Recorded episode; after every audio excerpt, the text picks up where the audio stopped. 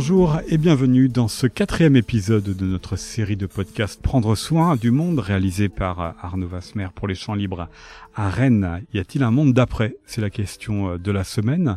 Pour y répondre, je suis en compagnie de Hubert Blanchard qui est réalisateur et qui enseigne l'analyse filmique et Kevin Capelli qui est professeur de philosophie. Vous êtes tous les deux intervenus en octobre 2020 dans la saison des Champs Libres pour euh, accompagner, converser après euh, le film de Chris Marker, La Jetée projection en partenariat avec le festival Très Court Métrange. Et je voudrais qu'on débute avec vous, euh, Hubert Blanchard, pour que vous nous racontiez ce qu'est ce film La Jetée avant que l'on s'intéresse à notre euh, sujet. Film de science-fiction d'une petite demi-heure réalisé par euh, Chris Marker en 62-63. Comment vous le présenteriez aux, auditeurs de ce podcast? Un film de photographie et de souvenirs? Ben, La Jetée, c'est un film assez particulier parce que d'abord c'est un film extraordinaire euh, je considère que c'est vraiment un, très très grand film. Par son genre, euh, effectivement, c'est particulier puisque c'est considéré comme un, roman photo. Et moi, je l'ai découvert il y a déjà quand même une bonne vingtaine d'années, une trentaine d'années, mais je me rends compte que hum, peu de gens le connaissent.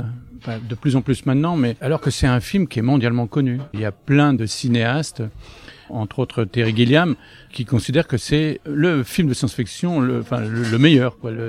il y a même un, un, un, bar à Tokyo qui s'appelle La Jetée en, en, hommage au film de Chris Marker. Un film particulier parce que ça se passe, et vous l'avez dit, c'est un roman photo, à part un plan euh, animé, le restant sont des photos sur lesquelles il y a euh, une voix off. Et si vous citez euh, Terry Gilliam, c'est en raison de son film L'armée des douze singes, puisqu'il reprend le procédé de Chris Marker dans La Jetée, qui nous raconte dans le présent un homme qui est prisonnier et qui est envoyé dans ses souvenirs du passé, ses souvenirs d'enfance pour essayer de trouver un pont pour euh, faire venir euh, des vivres dans le présent. La première image de ce film, elle est étonnante parce qu'on est sur le tarmac de l'aéroport, c'est la jetée d'Orly, d'où le titre, sauf qu'elle renvoie à aujourd'hui, euh, Hubert Blanchard Est-ce que c'est ça aussi qui vous a intéressé dans ce film? La pandémie a cloué les avions au sol. Bah, bah, oui, c'est étonnant parce que on en parle beaucoup avec euh, Kevin depuis un moment, mais c'est un film où il y a des tonnes de choses à, dire. Il y a plein d'interprétations possibles, d'anticipation, parce que Chris Marker, il faut savoir qu'il a tourné euh, ce film-là dans les, les souterrains de Chaillot qui sont devenus euh, les souterrains dans lesquels on a entreposé les films, puisque c'est là qu'a été construite la cinémathèque. Et c'est là où sont prisonniers justement les personnages de son film. Voilà. Donc euh, non, donc il y a, y a, plein de choses à dire. Les, les avions cloués au sol, peut-être qu'effectivement Chris Marker avait imaginé qu'un jour. euh, oui, c'est un, c'est un film sur le temps, donc évidemment puisqu'on, c'était la, la, thématique du débat.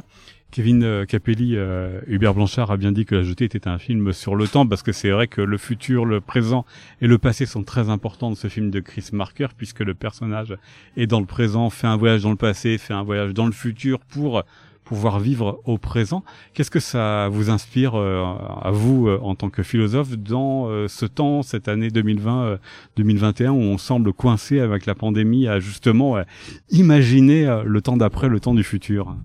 C'est justement par rapport à l'expression sans cesse répétée cette année de monde d'après qu'on avait décidé de revoir la jetée, comme si on, on répétait énormément l'expression monde d'après comme si euh, la séquence euh, Covid et le confinement en particulier avait marqué une rupture euh, à partir de laquelle un avant et un après devaient nécessairement se dessiner alors que justement ça fait très longtemps qu'on est dans une époque de crise, de crise, de crise permanente, crise sanitaire, mais on a la crise démocratique, la crise écologique, crise financière, économique, sociale, et avant, mais peut-être toujours maintenant, mais c'est juste qu'on n'en parle pas, crise nucléaire. Et c'est le contexte d'ailleurs de la jetée de Chris Marker, la crise nucléaire. Et c'est comme si euh, le temps de la crise, par une inversion du génitif, c'était une crise du temps. Comme si effectivement le temps était figé dans la crise permanente. Et ce que donne à voir le film de Chris Marker, c'est que il n'y a rien à espérer de la situation catastrophique euh, qui est qui est celle du temps de la crise et que le le, le temps euh, historique ne peut permettre de nourrir aucune espérance mais en revanche il est possible grâce au cinéma en particulier, euh, de s'ouvrir à une autre dimension qui est celle de la mémoire. Le monde d'après et le monde des souvenirs d'avant? Il n'y a pas de monde d'après en réalité. Le monde, il est nécessairement monde d'avant, parce que le monde est détruit. Chris Marker, il était hanté par le thème de la fin du monde juste avant la jetée. Il avait euh, réalisé un essai radiophonique euh, en 1949 qui s'appelle Jusqu'à la fin des temps Et Alain René raconte que autour de 1950, Chris Marker avait réalisé un film d'image fixe également avec commentaires qui s'appelait La fin du monde vue par l'ange Gabriel. Donc il est hanté par cette histoire de fin du monde. Moi par ailleurs dans un livre que j'ai que j'ai déjà écrit euh, que vous connaissez, j'avais euh, travaillé sur euh, le constat d'une fin du monde chez des penseurs importants des années 50, Günther Anders, Heidegger ou Hannah Arendt. Donc le en fait c'est acquis hein, chez Chris Marker, le monde est terminé, le monde est fini, la fin du monde a eu lieu. Comment retrouver le monde? C'est pas en essayant de le rebâtir à partir d'une situation catastrophique, mais c'est en s'ouvrant à la dimension de la mémoire euh, qui est une sorte de royaume euh, transcendant euh, à l'histoire factuelle, pour découvrir que le monde du passé, il est sauvegardé pour l'éternité dans la mémoire, et c'est à ça qu'a accès le personnage principal de la jetée. Ça voudrait dire que pour nous, finalement, le monde d'après, ben, c'est le monde de maintenant, avec le virus qui circule, avec toutes les difficultés, toutes les crises que vous avez évoquées, on n'en sortirait pas. Ce qui est montré dans la jetée, c'est qu'on en sort des crises dans un avenir pacifié. C'est comme ça que c'est décrit dans la jetée. Et cet avenir pacifié, il est absolument terrifiant, euh, tel qu'il est représenté dans le court métrage.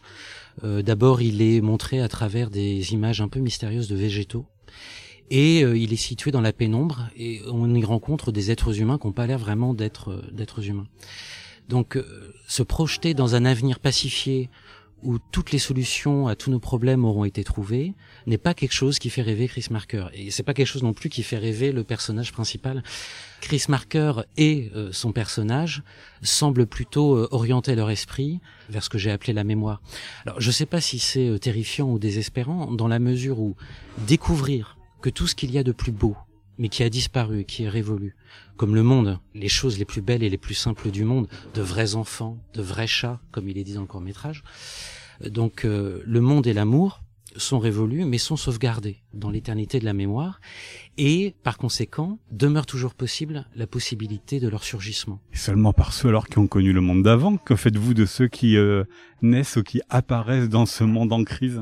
La mémoire dont on parle dans le court métrage de Chris Marker, c'est pas une mémoire subjective en fait, c'est pas la mémoire du héros, c'est vraiment un royaume une dimension transcendante qui est toujours là. Il y a un autre film de Chris Marker qui s'appelle euh, Si j'avais quatre dromadaires. Euh, c'est aussi un film en image fixe de 1966, donc trois quatre ans après La Jetée. Et c'est un film où Chris Marker construit une distinction entre le château et le jardin. Le château, c'est l'histoire de la domination, ce sont les rapports de classe, les rapports de pouvoir. Et le jardin, c'est une dimension secrète toujours présente à l'envers de l'histoire. Et euh, ce jardin, euh, même s'il est scellé, même s'il est en retrait, il peut toujours ressurgir pour ressourcer nos vies. Hubert euh, Blanchard, comment est-ce que vous inscririez ce film, ce que dit ce film La Jetée de Chris Marker dans une histoire du cinéma qui a beaucoup inventé des destructions de monde? Ici, c'est la, troisième guerre mondiale dont il est question avec euh, la catastrophe nucléaire, mais de très nombreux films apocalyptiques inventent des destructions du monde. Pour reprendre l'intitulé de notre série euh, de podcasts Prendre soin du monde, est-ce que les cinéastes qui imaginent les mondes futurs prennent soin vraiment du monde ou simplement nous proposent des alternatives toutes plus sombres les unes que les autres? Déjà, avant de commencer, euh, ce que je voulais aussi expliquer, c'est que euh, La Jetée s'inscrit aussi, avant de s'inscrire dans l'histoire du cinéma, s'inscrit dans l'histoire euh, tout court. C'est un film qui a été tourné donc en 62, sorti en 64, mais c'était en pleine guerre froide. Et c'était au lendemain de la, Seconde Guerre mondiale. Donc parce que Chris Marker a été énormément marqué par le génocide euh, il a été l'assistant d'Alain Resnais, euh, il a participé à Nuit et Brouillard, il a participé à plein de films de, de. Et euh, pour les gens de cette période-là, on était coincé entre deux peurs. C'était la peur encore présente de la Seconde Guerre mondiale et la peur à venir, parce que pour beaucoup, ça ne faisait aucun doute, on allait vers un conflit nucléaire. Et, et, donc effectivement, la crise des missiles à Cuba, c'est contemporain de la jetée. 62, on est en plein dedans. Voilà, c'est ça. On, la, la, question qu'on se posait à l'époque, c'était pas euh, y aura-t-il une fin du monde C'était quand Voilà. Et, et, donc voilà, il est, il est inscrit dans, dans, dans cette histoire-là. Donc euh, c'était effectivement un, quelque chose de très euh, présent à l'esprit de, de, des contemporains de cette, cette époque-là. Alors pour le cinéma, après, euh, bah, c'est tout un débat. Moi, je, je suis beaucoup intervenu là-dessus sur le fait que le, le, le, fantastique, est-ce que le fantastique nous sert à, à expliquer le, le, présent ou à préparer le futur, quoi? Euh, ça, il y, a, y, a, énormément de films. C'est lié aussi aux découvertes de l'époque, aux découvertes scientifiques. Le fait qu'on ait la relativité d'Einstein, le temps, le fait qu'on ait considéré le temps non pas comme une notion abstraite, mais comme quelque chose de concret. Le temps, c'est une dimension. C'est pour ça qu'Einstein disait l'avenir est une illusion. Il, il, disait le temps est déjà écrit. Donc, euh, puisque quand on parle de marqueur, on parle aussi d'Hitchcock. Euh, ça, je sais pas si on a le temps. Que, voilà, juste euh, sans en parler davantage, il y a un grand lien avec le film Vertigo de d'Hitchcock qui est complètement affirmé. Bien sûr, bien sûr, puisque Marker disait qu'il avait vu 19 fois Vertigo et il disait que Vertigo c'était le film Matrice. Et, des cinéastes comme Hitchcock sont des cinéastes qui ont été énormément marqués par les grandes découvertes scientifiques, les découvertes d'Einstein, les découvertes de Freud sur la psychanalyse, etc. Donc tout ça, ça s'inscrit dans, dans, dans des, des, découvertes de l'époque. Et les voyages dans le temps sont nés euh, aussi de, de, de cette prise de conscience d'un temps comme euh, dimensionnel. C'est la quatrième dimension. Donc euh, à partir du moment où on, on, ne considère plus le temps comme, comme un concept, comme un hasard, mais comme une presque une donnée physique. Là, ça, ça, laisse le, champ libre à toutes, toutes sortes de, de, d'interprétations et de.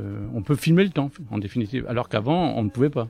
Est-ce que ça voudrait dire que finalement, pour prendre soin du monde, il faudrait simplement s'attacher à nos petits détails, à nos petits souvenirs joyeux pour pouvoir s'en sortir face à ce cinéma qui nous promet un avenir apocalyptique?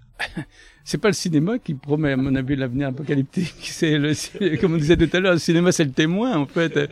Euh, mais le, cinéma, alors peut-être, mais quand il promet un avenir apocalyptique, peut-être qu'il anticipe ou peut-être que, voilà, euh, c'est ce qu'on disait tout à l'heure. Le, cinéma, c'est l'endroit où est conservée la mémoire. Alors effectivement, garder des souvenirs, je pense que c'est aussi ce qui nous aide à vivre au quotidien. Quoi. Kevin serait plus à même que moi de répondre à ce genre de questions, mais euh, est-ce qu'effectivement euh, on pourrait euh, continuer d'avancer euh, sans la mémoire du passé? Je n'en suis pas convaincu. Quoi. Kevin Capelli? Tu faisais la comparaison, enfin où tu recontextualisais Hubert le travail de marqueur avec les grandes découvertes du début du XXe siècle. On peut aussi recontextualiser le travail de marqueur euh, avec euh, certaines désillusions révolutionnaires euh, et en particulier celle qui peut s'exprimer d'une manière très particulière chez Walter Benjamin dans les années 20-30. Et on pourrait rapprocher le film de Marker avec les thèses sur l'histoire de Benjamin, dans l'idée que on peut pas attendre que l'histoire s'achemine nécessairement vers des avenirs radieux, puisque en fait l'histoire factuelle, c'est l'histoire de la catastrophe et de la dévastation. C'est la fameuse image de l'ange de l'histoire chez Walter Benjamin. Mais en revanche, chez Marker comme chez Benjamin, il y a l'idée qu'il y a une dimension secrète du temps ou de l'histoire ou un envers de l'histoire qui conserve la mémoire. Alors je disais de l'amour et du monde et chez Benjamin aussi c'est la mémoire euh, la mémoire du peuple aussi, la, mémoire des insurrections qui sont passées. Et donc le cinéma, le fait de conserver la mémoire des insurrections passées, c'est aussi quelque chose qu'a fait Chris Marker avec le fond de l'air rouge. Euh, marqué par la désillusion révolutionnaire, mais qui construit un hommage aux révoltes euh, du passé. Et donc là où le cinéma peut avoir un rôle à jouer pour l'avenir, c'est effectivement paradoxalement dans un regard porté sur le passé qui conserve la mémoire de ce qu'il y a eu de plus beau et de plus prometteur dans le passé, d'un point de vue politique, euh, les insurrections populaires, pour porter témoignage de ce que cela est possible, même si, dans les circonstances actuelles, l'éventualité de cela, d'un avenir émancipateur ou d'un événement émancipateur, semble imprévisible ou incalculable. C'est sur ces mots que s'achève cet entretien autour du film La Jetée de Chris Marker. Merci à tous les deux, Hubert Blanchard et Kevin Capelli. Merci également à la timonerie qui nous a accueillis pour enregistrer cette conversation. Vous pouvez retrouver ce podcast ainsi que l'ensemble de ceux de notre série Prendre soin du monde sur les réseaux sociaux des Champs Libres et sur le site leschampslibres.fr en vous rendant dans l'onglet à consulter en ligne, puis en cliquant sur Cultivons le lien. C'était un podcast d'Arnaud Vasmer pour les Champs Libres à Rennes avec une musique originale d'Olivier Mélano. À la semaine prochaine.